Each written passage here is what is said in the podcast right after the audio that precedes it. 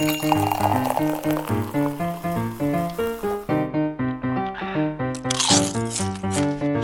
位听众朋友们，大家好，欢迎收听只讲有趣有料大白话的大实话，由食品人自己发声的播客栏目。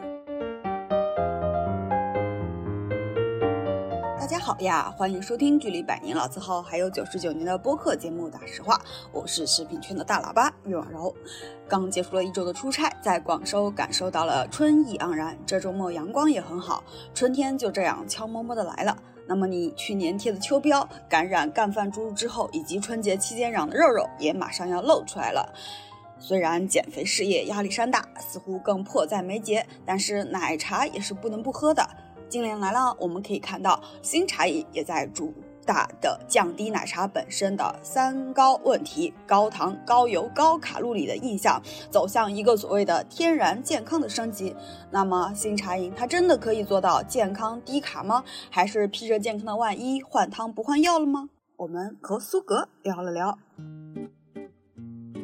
茶从最开始我们小时候一杯啊一块钱的纯奶精粉奶茶，到现在其实呃也一直在不断的一个升升级迭代。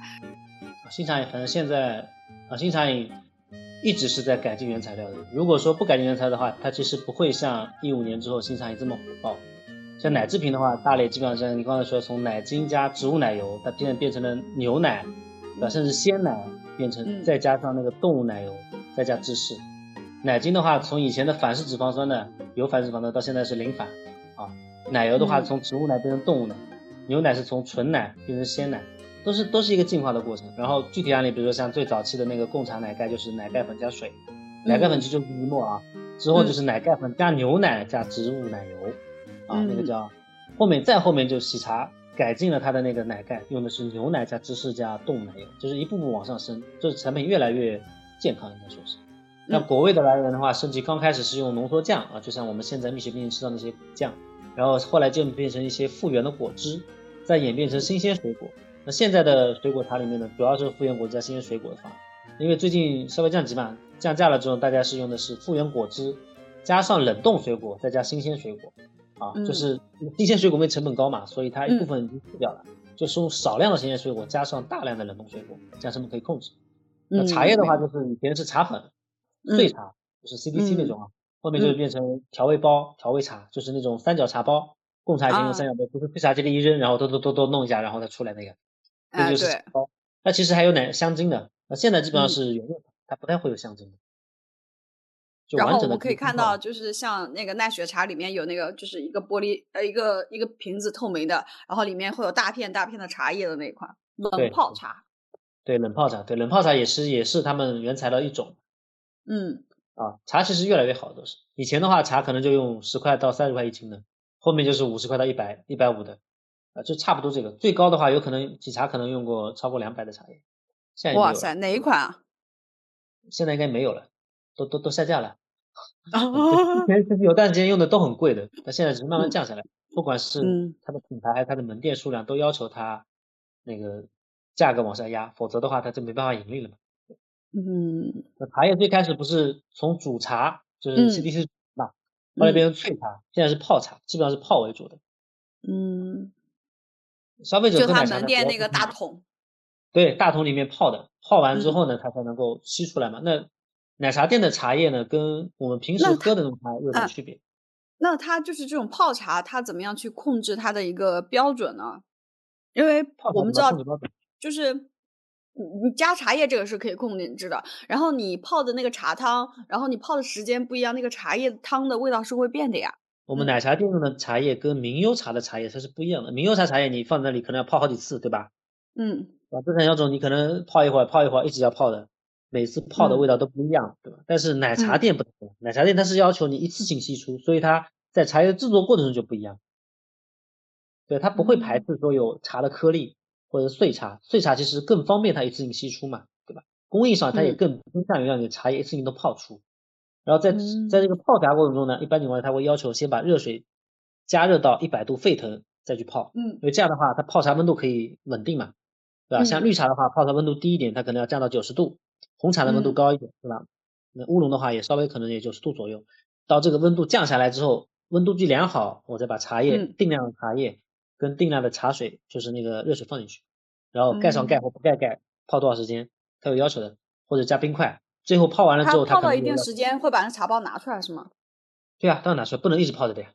嗯那有些可能为了标准化，像奈雪有段时间是这样子，它直接是一个茶包固定的，就它虽然是原叶茶，但它直接做成一个茶包，很大的一个茶包，固定的，比如说五克，你用的时候直接扔进去，一次性，就你不需要其他去称的，称都不用称，直接给你成品，这样也是更标准化的。啊，就这种方法，这是很标准化的，这个泡出来的茶味道不会有太大的差异的。有段时间它不是有有有出过一些产品，就是茶叶嘛，就茶、嗯茶的叶体，现在也有对，就现在用的不多，也的这个成本可能有点高，哎是运输成本也有点高呀。嗯，啊，而不像且你茶叶挺轻的。门店也占地方嘛。对啊，你这么重的东西搬来搬去多累啊！你这个茶嗯叶泡一下，可能一桶就很大了，你这个一桶桶小的那种用的话，累啊累死，而且包装成本也很高。总结来说呢，消费者爱喝茶叶，主要是因为它好喝，那并不是因为健康。认真健康那些茶饮呢，早就那个坟头长草了，就像王老吉那个奶茶，还有英味茶，它的茶浓度就很高，对吧？哦还有最近流行的那个中式茶饮，它这产品就是以茶为主，装修很高，嗯就像一些传统的那些嗯功夫茶摊的那种升级版，明天的那种茶馆的那种年轻版，这个我估计也做不长的。哎，它真的很健康，太健康了，太健康，太健康到大家喝了一次，可能第二次就不会想去喝了，就可能去拍个照、录个视频、对打个卡，后面就不会有比较高的复购。比较高的复购一般就是普适性比较好，大家都爱喝的，比较甜的，有点甜，小糖水，对，小糖水，好喝的，他愿意去喝的。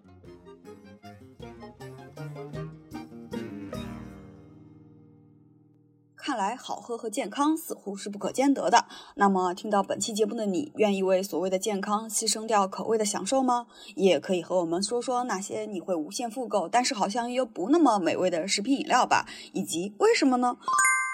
近年来，奶茶店也引进了零卡糖，听起来似乎是快乐无边，没有任何热量负罪感，同时能够有味觉上甜味的极致享受。那实际上，零卡糖在实际的行茶饮行业中表现到底怎么样呢？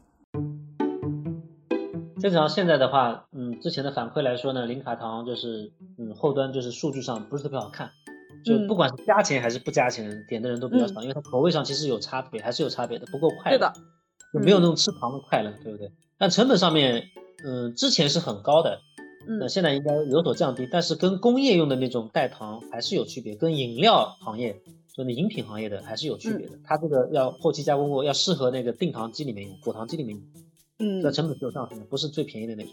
零卡糖不好喝，消费者能够很直接的体会出，就是说我零卡糖和果糖有区别。那如果我真的恐糖的话，有什么样的产品选择可以让我减少糖的摄入量呢？如果大家比较怕吃糖的话，就是不要去买那种台式奶茶，就一点点啊那种 COCO 那种，嗯还有那种甜酸味的奶茶，比如说 COCO 的百香果酸奶泡啊。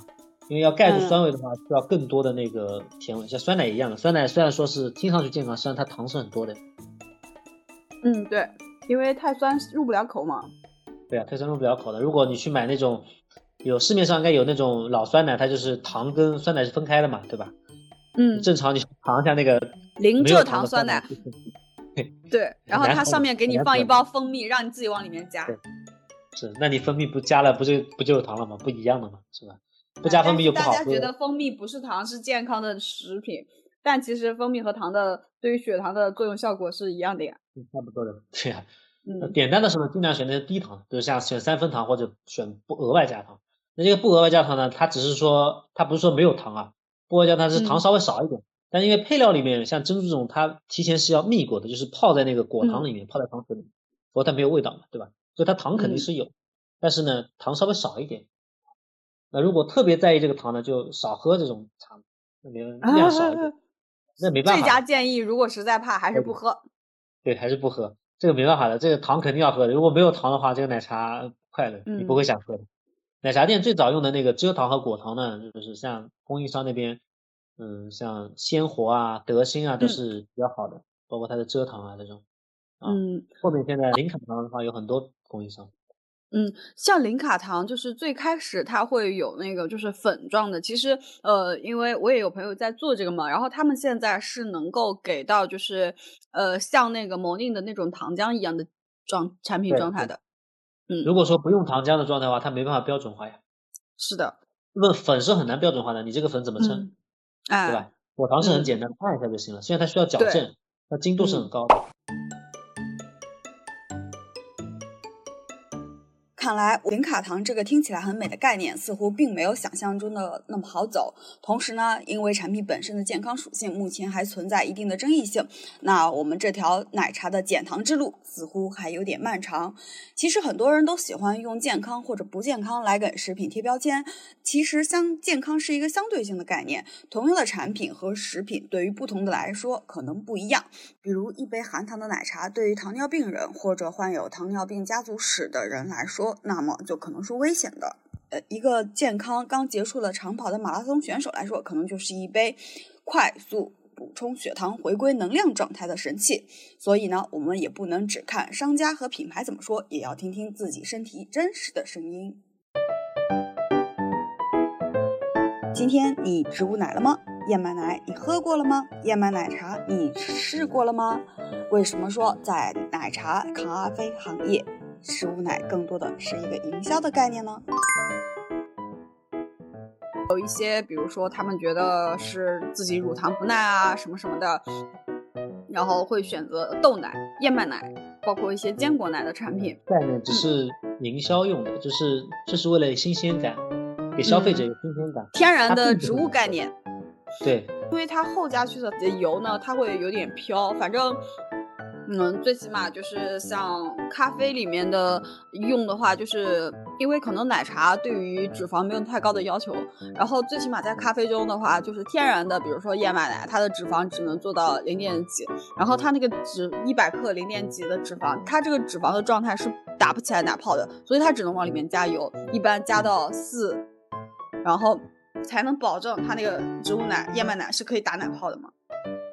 相当于白省了嘛？之前节约的那些脂肪存在了，嗯，啊，没有没有更健康啊，只是说差不多嘛，更多是营销概念，换个口味嘛。而且现在植物奶越来越卷，然后成本越来越低，大家都在打便宜的价格战。门店的奶茶产品越来越丰富，我们拥有了更多的选择。那么，你知道内行人是如何点一杯奶茶的吗？奶茶、水果茶、奶盖茶，谁的毛利最低？什么时候点什么样的产品更加的真材实料？如何点奶茶能够薅到门店的羊毛呢？奶茶行业里面呢，就是水果茶的毛利是偏低的，因为水果成本比较高嘛，对吧？一般情况下毛利可能就四五十个点。那台式奶精奶茶的毛利是比较高的，可能可以到六七十个点。那刚才说的那些特别多的水果啊，那个那种产品，就是基本上是毛利比较低的，你可以优先点那种。那些水果特别少的，像百香果啊、柠檬这种，它是毛利很高的，因为可以达到八九十。为什么？因为这这些产品本身，像百香果本身就便宜，而且用量也很小，对吧？而且而且基本上品控什么压力很小，因为百香果不太容易坏嘛。嗯。现在不到你这个很快就坏掉了，对吧？品控压力比较大。正常情况下，如果要薅奶茶的羊毛，尽量就点这种水果，不要去点那种反季节的。反季节要么就冷冻的，要么口感就会差一点。那现在我们就喝杨枝甘露芒果，上面只有几粒，对吧？这个上面那几粒芒果是新鲜的芒果，那下面那些酱就是那个芒果汁，都是用冷冻的芒果做出来的，它不可能用新鲜的芒果榨，这个成本太高了，而且这样也不利于他们品控。嗯，哎，其实奶茶里面有一个那个小料，就是西柚的那个果粒，买的是那种类似于就是那种罐头一罐一罐的那个状态吧。肯定用罐罐头的呀，能用罐头肯定用罐头的，简单一点嘛，标准化呀。对，你不用。你像你在家里面吃个一吃个西柚多难啊？正常，呃，以前杨枝甘露不是有西柚粒的嘛，对吧？嗯。那甜品店的西柚粒怎么弄的？甜品店西柚是自己用手剥的，但是奶茶店现在都是用罐头的。干不干净的问题啊，就是我们虽然戴着手套，但是剥出来的话，它容易把那个。它的纤维结构破坏掉，就是把它挤破嘛，挤破了之后它味道就变，都变质了。那你罐头的话，至少变质问题不太存在，对吧？也不用费这个精力。呃，正常情况下，这个剥出来的这个效期可能就三个小时，那你这个损耗不就很大了？了解了各个品牌方的供应链，尝过了门店的产品，在苏格这样专业级的从业人选手眼里，哪款产品给他留下了最深的印象？哪家的产品是绝对的王者？各个品牌在上新品的时候有着什么样不一样的策略？为什么茶百道的产品策略是鬼畜的？奈雪的产品更像是罐头？古茗的产品从未有过大爆款，却可以绵延不绝？奶茶店的产品会有自己的壁垒吗？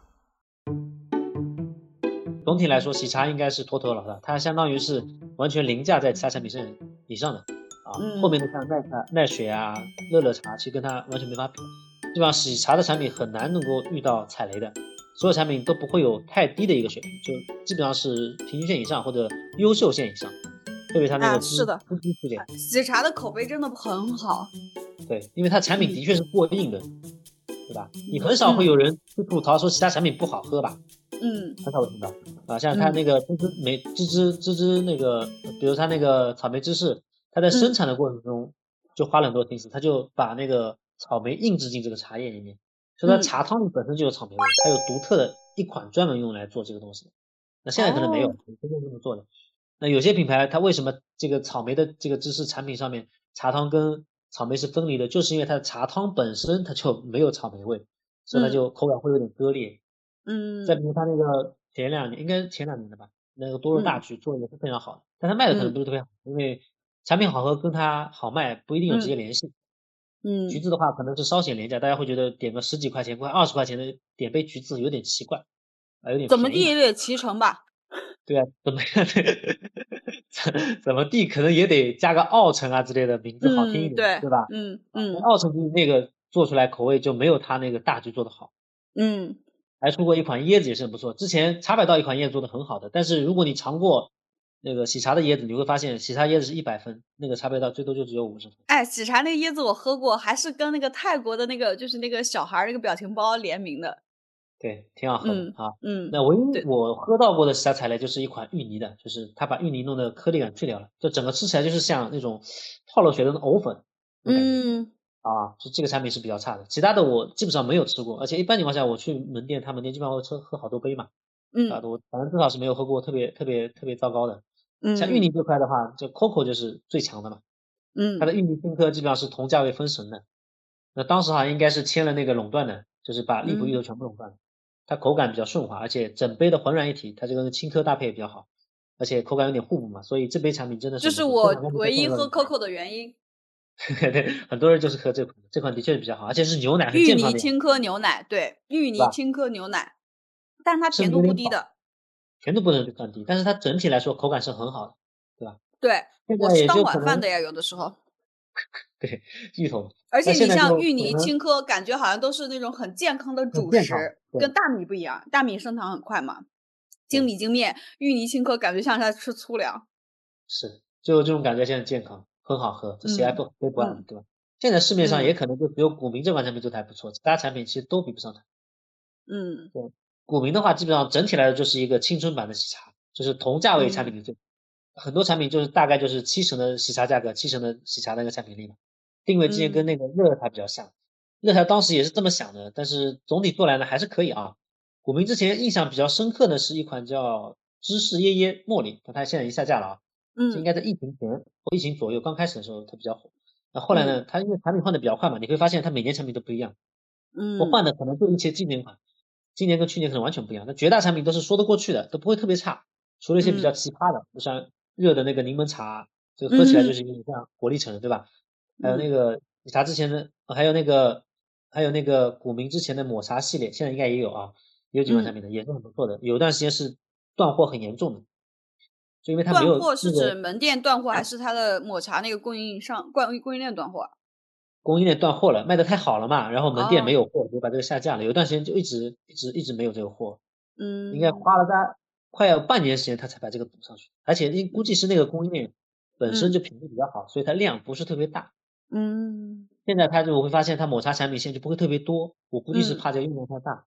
嗯，还有那个古茗早期的那个杨枝甘露做的特别好，它就是甜品的做法，它有那种西柚粒啊什么的，特别浓。嗯，哦，就是就很很就是料非常多，就是你一杯下去感觉，对，就快吸不动了，就是感觉你是。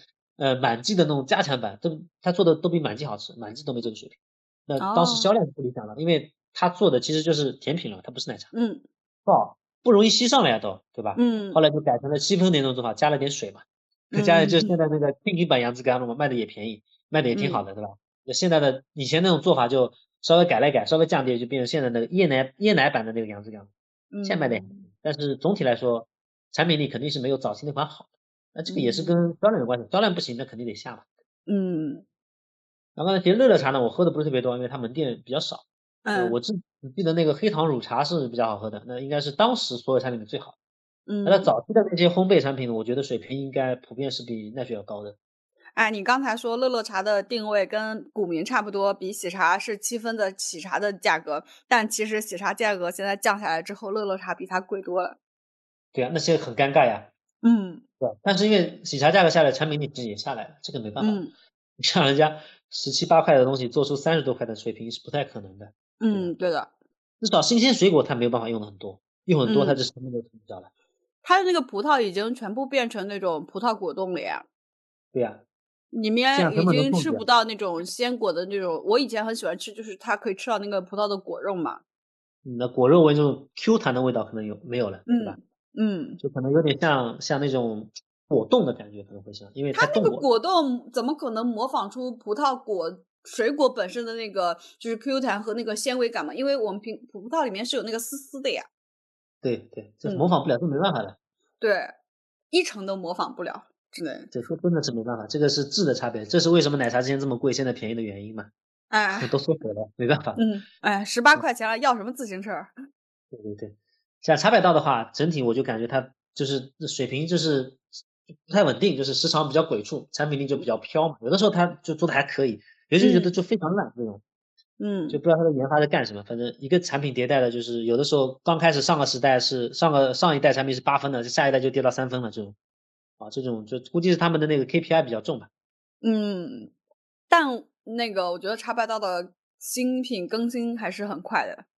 对，它更的很快，但问题是更新里面没有好的爆款呀，对吧？但到现在为止，你说早期的杨枝甘露它是个爆款，还有那个豆乳茶，那个麒麟豆乳茶吧，知道也是个爆款，后面没有了。然后他们家是应该我知道的奶茶里面第一个把。就是麻薯做成小料的，对，就是那个稀溜稀溜的那个东西。对对对，卖的也不算特别好，应该现在应该多了。嗯，这款产品我觉得产品一般，因为麻薯这个东西呢，就是就很黏嘛，它不太适合吸。嗯，对吧？它只是就有可能是真的是 KPI 比较重，他们就是以创新为目的，它不是以以这个产品为导向，就是先出东西再说，这个东西卖怎么样，我们到时候放到市场上看一看，就这种心态。再用每一次再用消费者来做测试，对，像股民的思路应该是这样子，股民是基本的产品线我保证，就基本那些大众奶茶是不不动的，然后有些市面上现在卖比较好的我拿过来我改一改，就杨枝甘露那个我改一改，我就把它上上去。比如说现在车厘子也是别人做的还可以的，那个乐乐茶或什么，还有那个谁做的比较好的，那就拿过来改一改，就做创新，多微创新嘛，这样它爆款的可能性是比较高的。喜茶呃，那个古茗其实后面就有很多小的爆款，虽然它没有完全那种变成经典款，但它至少这个话题性啊，还有点小波浪的。对，有波浪的，它水平在的啊。嗯。那后面两个品牌像奈雪跟茶颜悦色呢，虽然这两家都是直营的，但我觉得他们产品是有待加强的。像奈雪的话，就很容易把这个产品做出那种糖水罐头的口感，就它缺少那种层次感。嗯。就是像我刚才提到喜茶那个椰子和喜茶的那个。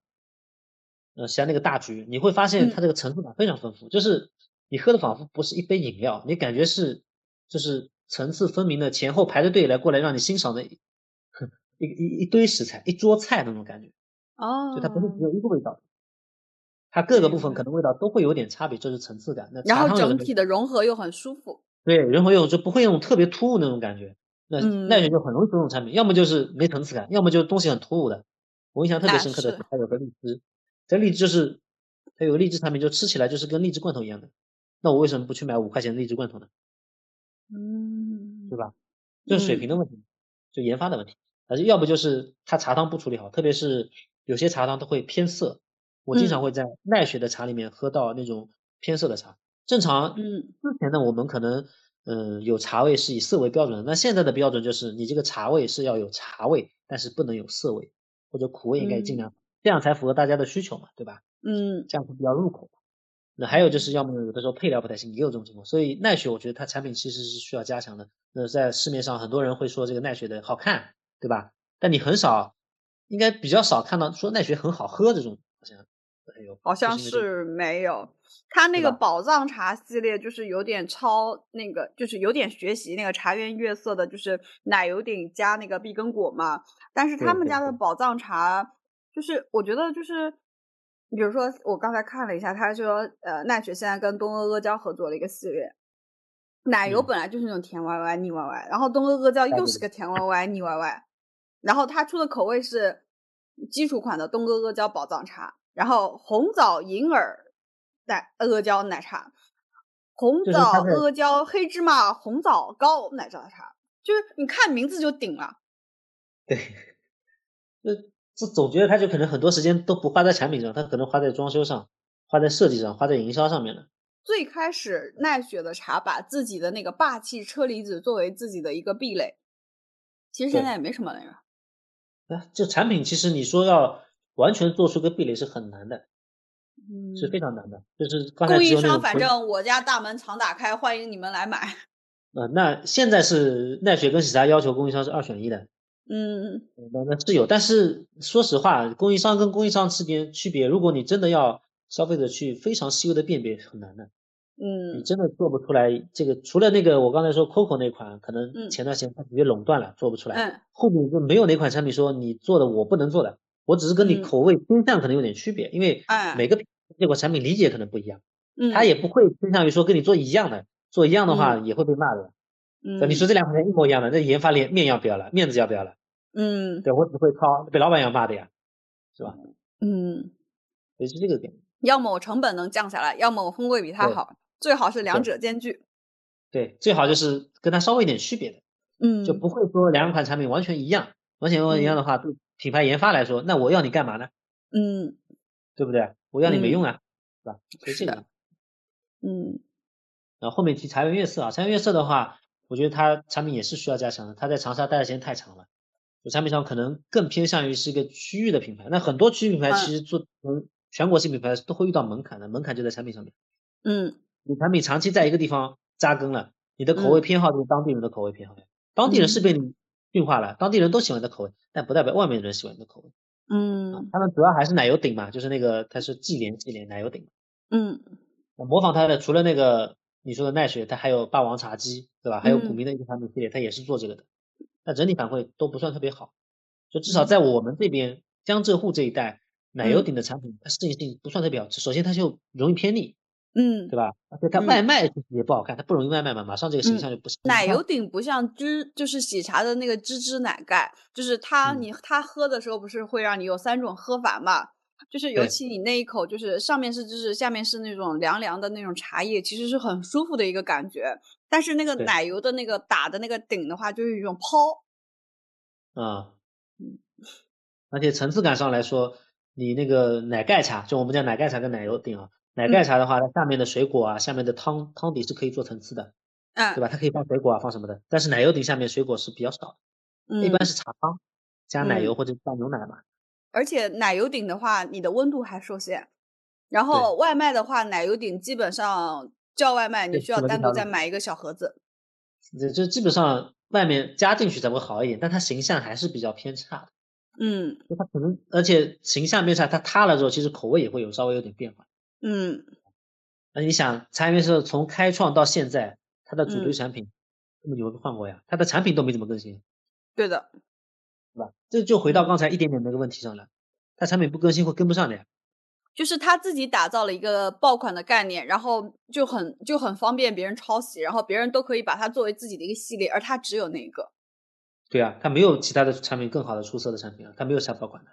嗯，对吧这个就是很限制。之前他有一款产品叫深深什么东西，一款产品他想下架，不是被人骂了吗？去大家都需要他重新上上去啊，哦，这个其实就是有点把自己绑住了，嗯。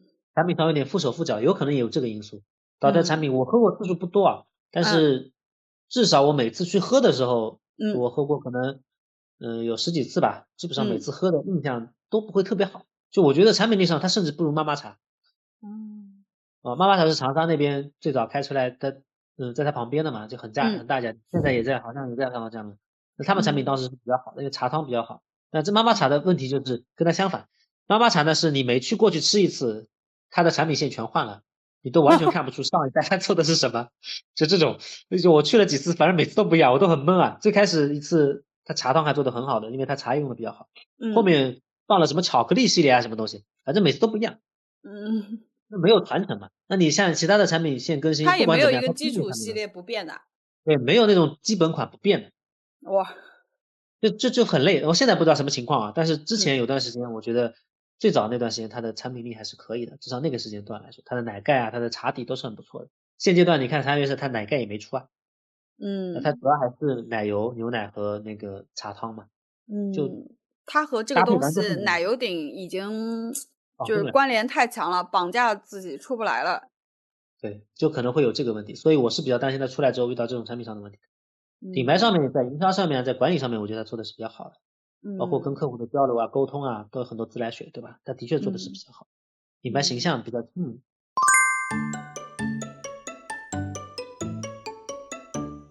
你记忆中的奶茶店是什么样子的？是不是都很小？奶茶店作为一种街边饮料，大多都是消费者买着直接走，边走边喝。所以呢，早些店那些奶茶店大多是没有座位的。从奈雪的茶早今年的因为茶开始，奶茶店越做越大，也有了像星巴克一样的空间体验。同时，很多门店增加了烘焙，提供了欧包、切片蛋糕等等的产品，甚至还有现做的后厨。这样的升级是增量还是负担？主打一口欧包、一口茶的奈雪，欧包为什么越做越少？奈雪的欧包经历了什么样的升级和努力？它能够实现茶饮烘焙两者都轻松兼得吗？绝大部分就是给自己埋个埋个坑嘛，对吧？埋个坑，不管这个坑大坑小，反正都是坑的。你本身一个店里面，嗯，单个品类就是单个品类做就已经很有压力了。一个品类里面有多个产品线都有压力了，你再加个品类，你不就往自己把自己往死里整嘛？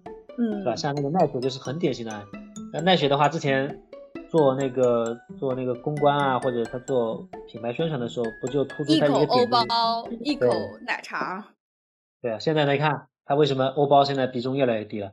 因为它的欧包本身跟产品产品跟那个洗跟那个奶茶两条线，嗯，两边都是要两边不同的人的，两个区域要分开的，所以它的面积情况下，它正常情况下，二一年之前奈雪门店的话，往往是比喜茶要大的，员工也比喜茶多，因为奈雪它不只要它甚至奈雪的门店有一个人在那边专门切那个面包，对啊，啊，那那你这个房租也上去了，人工也上去，不就这这。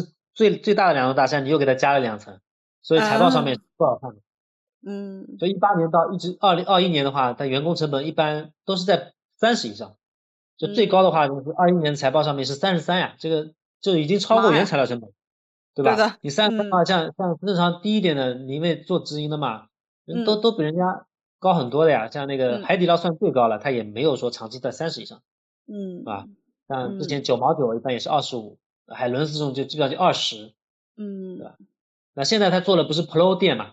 嗯，Pro 店就是把原来烘焙那个店从中央厨房啊，从那个门店现烘焙变成了中央厨房配送嘛，这相当于砍掉了整个烘焙嘛。那，对，只是预预制的那种。是你门店就没有烘焙的那个香气，就没有场景感。又想要香气，又想要赚钱，这个没办法兼得的，对吧？嗯，它相当于是奈雪的青春版。嗯，啊，虽然叫 Pro，它其实奈雪的青春版。现在基本上新开的门店都是 Pro 店，它也不会财报里特别提那个 Pro 店了，因为以后所有的标准店都会变成 Pro 店。就是以前很大的那个烘焙，现在就变成了房间里面中间的一个中岛式的那个货架，但是呢，它有一半的区域变成了卖它的那个预包装食品，比如说卖它的茶叶、卖它的饼干之类的这种长保质期的产品，另外一小半卖它的那些烘焙。那有可能现在就是房租少多了。我感觉 SKU 估计也就八个到十个左右，很少了。这样才降成本啊。嗯，对所以夏季才下一年财报出来，它的烘焙的营收占比肯定又下下又下降了。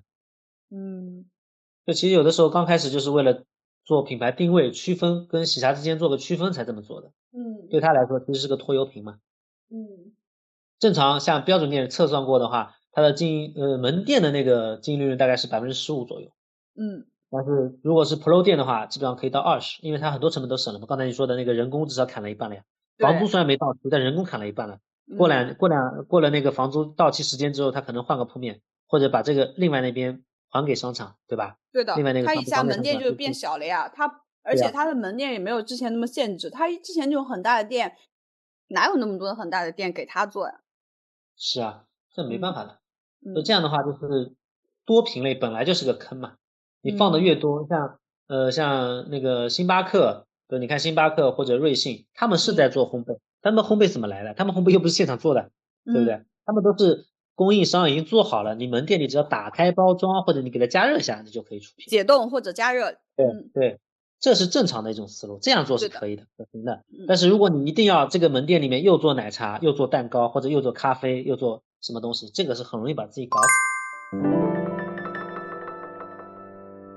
确实，预制类烘焙产品的快速发展，也让门店更加的方便，减轻了门店人员以及空间的负重。你像冷冻蛋糕，在门店解冻就可以销售；冷冻的面包在门店加热后，也是可以部分的还原出刚出炉的新鲜烘焙体验。但是门店内师傅忙碌的身影和限制是工业化无法取代的，消费者也愿意为这样的限制付出更高的溢价，所以品牌在缩减的同时，也在不断的探索更多的可能。万一成了呢？喜茶在连很市中心的一家商场的那家门店。然后开了一个小区域，里面的人在那边限制蛋糕。那有的就是应该是他做测试呢。嗯，小的门店你做测试没关系。你比如说你一百家门店，其中一家在做测试。他之前之前其他奈雪不是很喜欢开那种完全不一样的店吗？对。他其实做探索，我看看这个行不行？那不行，最多我这个店改掉嘛，成本很低的，对吧？你不能说像之前奈雪所做的，要上咖啡了哦，全全国几百家门店一起上，你想想这个设备得有多少钱？对，对吧？那个人工培训得多少钱？这个都是钱啊！你正常做个做个小的那种实验店，我觉得完全是可行，而且这样又有逼格，又能发新闻稿，对吧？那多多赢！又能发新闻稿，好真实啊！对啊，能发新闻稿的呀！你这个爆点又出来了，是不是？你这时时刻刻站着，独一家店还能站，还能排队，独一家店就可以排队。对呀，所以这个利好是很多的。但是如果你这非得全部门店都加进去，那这个就是跟自己过不去了嘛？给自己挖坑。对，这个自己挖坑嘛，往自己自己往里面跳嘛，嗨，我国的消费市场，尤其是餐饮，真的是卷中卷。每个品牌呢，都希望能够有属于自己独一无二的产品，而且呢，希望能够被更多的消费者喜欢，最好还是头一号的认知。可是。餐饮又是那么一个很好抄袭和模仿的领域，虽然说百分之一百的可能是做不到的，但是七八十分的产品，或者是说青出于蓝而胜于蓝的仿制品，还是很容易做到的。那么品牌方如何打造自己的产品护城河呢？咖啡都在寻豆，茶饮门店也要去种茶种水果吗？哪些品牌已经真正的在布局自己的上游？从餐饮到上游的农业，经历了什么样的故事？像原材料这边呢，其实这没什么好好好护城河的，就最多你要么就自己去种，嗯，要么像现在其实有些品牌像古茗就是在自己种的，他自己种茶叶，自己种柠檬，这样的话是会有供应链的优势的。第一个，它源源头上把握了，对吧？源头上把握了，也种了，资产也种了，但是成本低了至少，嗯，因为茶叶跟那个这种原材料，茶叶跟柠檬这种是属于农业嘛，它也要一个过程。你本身是个餐饮公司，你去开农业东西。那肯定会遇到坑的呀，所以不可能一帆风顺的，是不是？你不是想做就能做的，这个其实就是一种护城河。但这个护城河像你所说，它是很重的，嗯，只有重的公司才能玩得起来。比如说，本身股民的那个供应链就是很重的，因为它都自己配送的，嗯，那它可以承受得了这个重，因为它供应链产生利润够了。那如果说你本身供应链利润比较薄的，你这么去搞的话，你可能会把自己搞死。包括现在我，据我所知的，反正奈雪、喜茶这种都是没有自己茶园的。他只是供应商那边拉个横幅，某某呃奈雪的茶、喜茶原原产地，对吧？拉个横幅拍一下照片，好了，完了，对吧？这新闻稿发一下，OK 了，可以了，这是我的产品。给自己的加盟商看一下。这 不是加盟商，给自己的那个，可能是给这那媒体看一看，对吧？给自己的同行看一看，给爸爸看一看，同行看一看，给爸爸看一看。但实际上是不会买茶园的，因为这是两个事情，就像跨品类一样的嘛。就是刚才说奈雪。这个比这个比咖啡和烘焙的跨的品有点大的多了。嗯，对呀，这是农业呀。那如果我之前还看到那个股民自己公众平台上就有发过的种柠檬树，种柠檬树，四四川那边种了柠檬树，种了大概四五年吧才种出正常的。嗯，就是 它会有很多，肯定需要花很多钱在这个上面。哎，你还记得有一个啊？你还记得有一个品牌叫果汁满满吗？没印象。就做鲜榨果汁的，反正上海之前前几年一八一九年的时候还有店的，现在我也没见过了。他好像就是他自己的很多水果就是自己种的，对啊，这个就是核心的一种竞争力。但这个竞争力是要花很多钱进进去的，对吧？嗯而且你一招不慎，你万一需求往下跌了，你这个果园怎么办？嗯，那现在为什么种柠檬？因为柠檬的确前两年香水柠檬特别火啊，嗯涨价都涨十倍的，嗯，那你是可以获利的。但如果这个香雪柠檬跌了呢？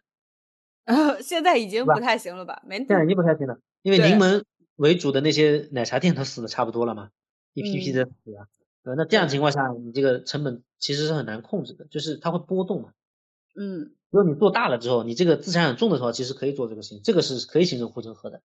但因为护城河，要么就是你是独一无二的，要么就价格低的嘛，嗯，对？吧？那怎么独一无二这么弄嘛？嗯能这种，你跟你跟供应商去签保密协议，虽然人家可能会保密这个配方，但是人家不是没有办法做这个事情的。同样是茶叶，嗯你工艺水平有差距不会太大的，嗯细微的差别。那还有一种就是你要么量特别大，像蜜雪冰城这种，嗯它也是应该有自己茶园的，量大了之后它采购成本就低了，这个就是护城河。啊，是的，你就把它包了嘛。对，还有这就是护城河，就是在我们研发上面，它肯定也是有护城河，就有一定的护城河。就是刚才说，为什么茶产品就是强，嗯，那为什么奈雪就是追不上啊？嗯，这个是它内部为什么。茶百道的研发就是忽上忽下？就是为什么茶百道研发就是这么不靠谱啊？就天天这一会儿一分的，一分八分的这种，天天跳来跳去啊，就上窜下跳这种回程，那这个就是他们内部管理的问题。嗯，这个其实也是核心之一。但是对于消费者而言，其实有的时候他们不一定能感受得到，他可能直接嗯面对的是他一款产品，因为毕竟普通消费者他不可能一个品牌说他跨十十跨跨度很长的，比如说五年之内一直在喝，然后他每款嗯产品都尝，这个肯定不大，他可能就嗯尝了几款，他或者固定就嗯喝几款，对吧？嗯那我们从业者的话，我们去喝肯定不可能喝一款，他卖的好的嗯肯定要尝一点，我们就喝两口，对，吧这个差别就会有，所以消费者不一定能感受到。但是作为品牌来说，供应链是非常重要，因为很多钱都是供应链来出来的。嗯对大面品牌，但加蜜雪冰城就是靠供应链赚钱的呀。正常的家品牌就应该通过供应链赚钱的。除了种茶种水果，茶饮门店也是乳制品类的消耗大户。节目开头我们提到了奶精粉、奶粉、牛奶，甚至有色产品中还有炼乳奶油等。曾经大火的奶盖茶门店的工作人员需要提前用糖和稀奶油打发制作奶盖，然后出品后直接嗯倒到茶汤上。生意好的话，可能奶盖不够用，严重的影响出杯率；生意差的话，可能打发好的又用不掉，对于门店来说也是一种损耗。那么门店的乳制品如何升级迭代，更方便门店的操作，同时又能保证产品的品质和稳定性呢？嗯，奶盖啊，现在基本上都是直接用奶盖机的，嗯，它不需要备奶油了，因为打奶盖这个事情是很难标准化的。嗯就前两年在奶盖机或者奶冷冻奶油奶奶盖没有出现之前，奶盖机就是现在他们已经打奶盖这件事情变成了用一个设备来做了，是吧？这设备是普及吗？不是的，不是的，是这样子的，就是以前我们打奶盖不是店里现打的嘛，因为它，有保鲜保鲜要求的，对吧？现在我们是，比如说那个像喜茶的话是陈飞，山东一家公司，它直接是啊我做好。我说那个奶盖只是加加固定那个加进去那个东西，它可能加一点东西，比如说它嗯可能就像定糖机，就像果糖机一样，定量的给你放多少奶盖的有个机器。嗯嗯，可以，那他们基本上门店拿到这个一包冷冻的奶盖之后呢，就是比如加点牛奶，一般的牛奶是要加的，搅拌一下，然后放到这个机器里面，或者不用搅拌，直接放进去，奶倒进去，放进去，它定量就会出来的，这样奶盖的这个操作压力不就小了嘛？所以嗯门店里基本上就奶奶精粉，就奶精是要的啊，还有个是牛奶。一般一家门店里也很少说纯奶跟鲜奶都有，嗯，一般是比较少。它一般鲜奶会对纯牛奶，它一般用鲜奶的门店，然后纯牛奶会备个一点，以免鲜奶断货。嗯对对对，最多就这样，它不会都备，一般情况嗯下不会都备。这样的话，对自己的管控压力就大了呀，因为鲜奶本来就比较难管，纯奶好管嗯多了。嗯对的。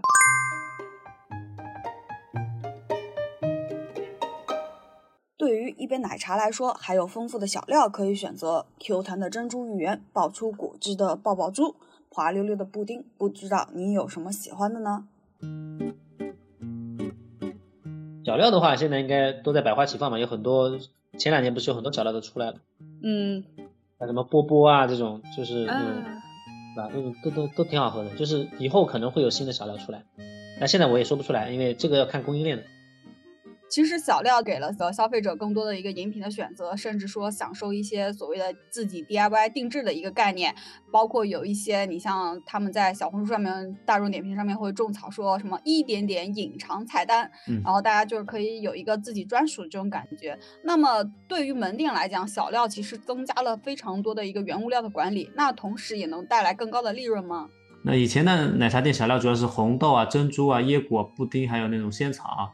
嗯，啊，现在的话基本上品类很多了，除了以前有的，现在还加了那麻薯啊、多肉啊、血糯米啊，还有青稞啊、西米露啊、布雷啊，还有芋泥啊、小丸子这种都有的。嗯，啊，非常丰富。对，非常的丰富。它这一个就是提供了丰富的选择嘛，那消费者可以选择自己喜欢的。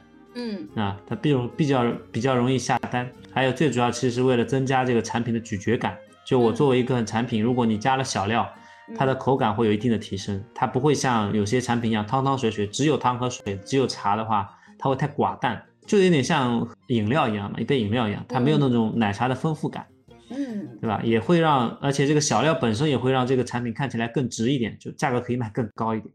哎，对的。就现在很多就是那种嗯半杯小料一杯小料，看起来就是真材实料，大的一些颗粒呀，包括一些不同丰富的颜色的食材。嗯，对，虽然说小料多啊，但是这些食材它不一定贵，像仙草这种，像价格是比较低的，它主要是粉加水泡出来的。嗯，那珍珠也是，珍珠的话，它可能看上去体积比较大，但它成本也是偏低的，它主要的成本还是在于煮的过程和它的秘制过程。珍珠本身食材的成本是不高的。就这种是可以增加利润的。你像舒逸啊，所以它有一杯半杯都是料嘛，嗯，对吧？它的成本其实不高的，只有加的其他一些像类似花生啊、西米露啊或者青稞啊这种，有些可能会稍微贵一点。绝大部分小料是不怎么贵的。那其实门店的小料也在不断的一个升级的迭代，像你刚才提到的珍珠，其实现在也在不断的变化。对，跟以前肯定是不一样的。以前的话，我们去吃珍珠。呃，Coco 之前啊，特别会觉得珍珠咬起来有种塑料感，就感觉是在吃塑料片那种感觉是会有的。嗯，那现在基本上不太会有，基本上现在的话，像那个一点点火的时候就出了那个黄金珍珠嘛，黄金琥珀色的，对，看上去很好看，而且它的口感也会有提升，它食材本身也会发生变化嘛，技术上都有比较大的变化了。还有后面你提过的那个。呃，鹿角山他们的珍珠也是不一样的，乐乐茶有段时间的珍珠也不一样，这两种珍珠是两个取向的珍珠，一个是提供咀嚼感，一个是提供那种软糯的感觉。嗯，而且我知道，就是珍珠一般门店要提前煮，而且需要煮很久。有的时候就是你门店珍珠用完了，然后你去点到这个产品的话，店员一般告诉你啊，我们要等个半个小时啊，一个小时，其实还是蛮影响那个体验感的。所以呢，有些原物料供应商也会提供给一些就是所谓的一个免煮的珍珠，但是好像说口感啊、还原度上面并没有就是那种好。对，那从管理上来说，你煮珍珠肯定是增加管理压力的，因为毕竟珍珠的效期也比较短。对吧？又要煮煮的时间又长，而且又要密什么的。但是从门店的运营上来说，这个本身就是必须要提供的嘛。你如果珍珠都没有，那人家怎么到你这里来？那其实刚才你提到半杯小料，其实现在很多奶茶他们说起来越来越像粥了嘛。那其实奶茶也在更像甜品化。那甜品呢，门店也在不断的被奶茶所挤兑。嗯，现在的话，从门店啊或者品牌角度讲，甜品基本上是被奶茶取代了很大一部分。就刚才说的舒逸烧仙草那一杯的，其实替代的就是以前的台式的那个芋圆那种鲜芋仙，对吧？就鲜芋仙这种啊，鲜芋仙现在门店虽然有，但是跟高峰期相比，它的门店数量是大大减少的。而且以前的话，除了鲜芋仙，以后一大帮那种做这种台式的仙草的那个门店，但现在基本上已经看不到了。嗯，就算是以前的那个甜品店的老大满记，现在过得也不是特别好。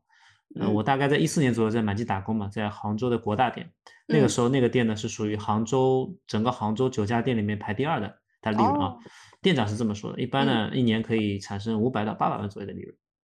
那第一家店排名第一家店呢在西湖边上，西湖边上在在湖滨那边，湖滨那边呢大概是一千万以上，啊，这个利润一年就一千万。利润一年有一千万以上，这个营收是比较好的。但是呢，现在呢，我估计就没这么好了，而且不只是腰斩腰斩，我估计腰了很，就很多门店很可能都是亏的。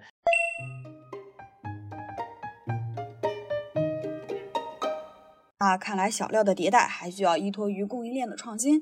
其实，随着现代食品工业的发展，菜可以预制了，酒可以预调了，那么奶茶也可以预制吗？什么样的奶茶会被替代呢？啊，这样一杯方便预制的奶茶，你愿意买来试试吗？我那天我朋友帮我拿了一个那个东西，我觉得很有意思。哦，一大包是六六小包，然后呢，它里面的有的东西啊，就是它是个液体的状态，但是它里面会有，比如说像我买的这个，就是玫瑰花口味的，对吧？嗯，它里面会有那种胶的那种果冻的那种东西，有玫瑰酱，有白砂糖，有什么什么什么，就帮你调好味道了。它的一个使用方法呢，就是你打开这个，倒到杯子里面，直接加水加冰块一搅拌，就出了一杯成品。挺好的，做的挺好玩，特别方便。奶茶其实有些现在都都有那种形式的奶茶的，以后可能会有，但是要完全替代鲜果的奶茶应该不太可能。但是低端的那些奶茶，就是定价可能八块十块的，是有可能被替代的，因为他们毕竟偏向于工业品嘛。对，而且会就是通过工业帮他们去做那个标准化那个标准化以及降本嘛，因为现在都没钱了嘛，降本增效，降本增效。所以某种意义上来说，蜜雪冰城虽然现在热度很高，但是它是有风险的。它的风险就在于，如果说食品工业往前走，标准化一定程度，它的口味口感能够赶得上它限制的口味差不多，或者七八成，那它就会面临比较大的压力了。但人家可能就卖五块钱，他卖八块，而且人家就是不需要到外面店里去买，自己家里泡泡就行了，方便嘛。是。是的，而且你看，我看了他那个产品上面写的固形物含量大于百分之五十，真实的果酱果粒，里面把那个波波晶球啊、果冻啊什么什么都帮你加好了。嗯，那就叫还原接饮具有料。可以的，可以的。嗯，还是有希望的这种。对。不不知道他们成本控制怎么样啊？就成本控制的好的话，我觉得是有可能会替代低端产奶茶的一个一个产品。我之前体验过的几个这种冲泡类的奶茶，都会感觉他们的奶精味。太冲了，哦，它这个都做的是果味儿，所以没有奶精啊。有些之前我体验过的，基本上奶精味太冲了，就是还是在用那种以前的那种奶精，就是怎么说，就是不是清香型，我们应该叫清香型和浓浓香型什么，反正味道是比较浓的。嗯，这种就是现代消费者其实不太愿意接受的，就像香飘飘那种味道，啊，就像香飘飘那种味道，其实啊，其实你要柔一点、顺一点，你口味这个奶精更像牛奶的味道，这才是正常的方向。对吧？嗯，我不知道他们更淡、更真实，要更淡、更像真奶，这个消费者接受度会比较高，因为它更像奶茶嘛。嗯，那我们就算去喝蜜雪冰城它的奶茶产品，它也是更像奶啊，它不会更像粉的，啊，那不退化了吗？是不是？嗯，更像香飘飘，那那不完蛋了吗？是不是？香飘飘才多，那人家就回家买香飘飘去了呀。对呀，是不是？这个区别要有的。嗯，像它那个冰鲜柠檬水，我觉得很有可能可以做成一个家里可以直接做的那种。预制包装的那种产品啊，对啊，即泡茶嘛，嗯，对吧？加点酱，还能对东西，嗯，就是冰块它可能拿不到，但是正常家里就算没有冰块，冷水总能我们在十四期的节目中提到，快速发展的行业和产品背后往往是供应链的进步。那么，急速发展的奶茶门店背后有哪些隐藏的供应商王牌呢？对，就是一般情况下，这些公司大了，反正用的供应商都差不了太多，基本上同的一批大公司。嗯，像比如奶制品，像雀巢啊、恒天然啊、三元啊、味全啊这种，还有那个燕麦的奥麦丽是吧？嗯，对，奥麦丽。那个椰乳的基本上一家垄断，其他的其实小品牌一个人做一点点生意很散很乱。嗯，椰乳的话就是菲诺，对吧？嗯，一家独大。对，就是瑞幸在用的嘛。还有糖的话，德心，对吧？鲜鲜活这种。然后奶精的话，嘉禾上市公司，凯艾瑞 也是奶精做的比较好的。嗯。然后果汁的话是达川啊，这个是也做的比较奈奈雪跟喜茶应该用的都是它。然后还有茶叶是飞龙羊、青根，呃邦利这种，这些都是比较大的公司。如果你们开奶茶店的话，可以去看看。反正只要做大了，这些公司肯定要碰到的。非常感谢苏格跟我们的分享，我们也把这些供应商名录放在 show notes 里面。如果你有兴趣，可以在 show notes 里面找到相关的内容链接。同时呢，苏格也和我们分享了一些门店常见的饮品的配方和基本操作。如果你和我一样热爱厨房和自己 DIY，那么你也可以在家尝试着做做看，一杯属于自己的好味道。也许你的这一杯比门店的还好喝呢。如果你喜欢大实话，欢迎订阅，也欢迎在苹果播客、喜马拉雅、网易云音乐等各大平台给大实话评分、转发大实话，让更多的朋友看到我们、听到我们。我是食品圈的大喇叭，也是食品圈的操心人岳婉柔。